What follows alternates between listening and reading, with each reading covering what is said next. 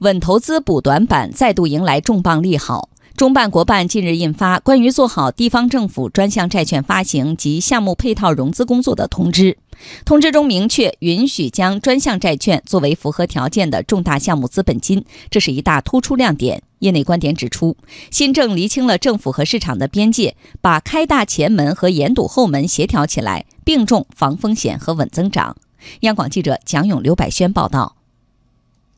本次新政明确，允许将专项债券作为符合条件的重大项目资本金。而在这之前，由于专项债券是债务性资金，不得作为项目资本金。中国财政科学研究院金融研究中心主任赵全厚认为，本次在政策上有所创新，将有利于适当加杠杆，撬动重点项目的有效投资。资本金就是做生意要本钱嘛，就是本钱的意思。我拿这个本钱呢，你可以，我用专项债券在一定条件下做本金，你可以银行可以贷款在这个项目，可以继续加大项目，就杠杆再再撬动更大的，用专项债券撬动更大的银行资金，来促进这个重点项目的建设。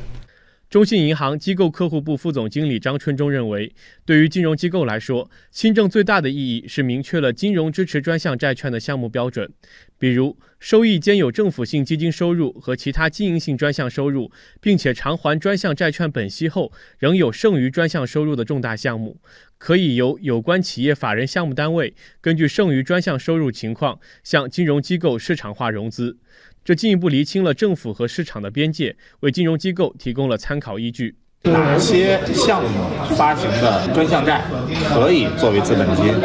然后哪些发行了专项债的项目还有经营性收入，就还有市场化收入的这些项目，可以在金融机构融资，以及这个融资的方式，它也规定的很明确。所以我认为这个文最大的一个作用就是它非常清楚的说清楚了这些政策上的这个规则，使这个相关参与各方，无论是政府、项目实施的这些主体和金融机构，都非常知道。边界在哪儿？值得关注的是，在开大前门的同时，新政也严堵后门。文件中明确，专项债券不得作为政府投资基金、产业投资基金等各类股权投资基金的资金来源，不得通过设立壳公司、多级子公司等中间环节注资，避免层层放大杠杆，确保不新增隐性债务。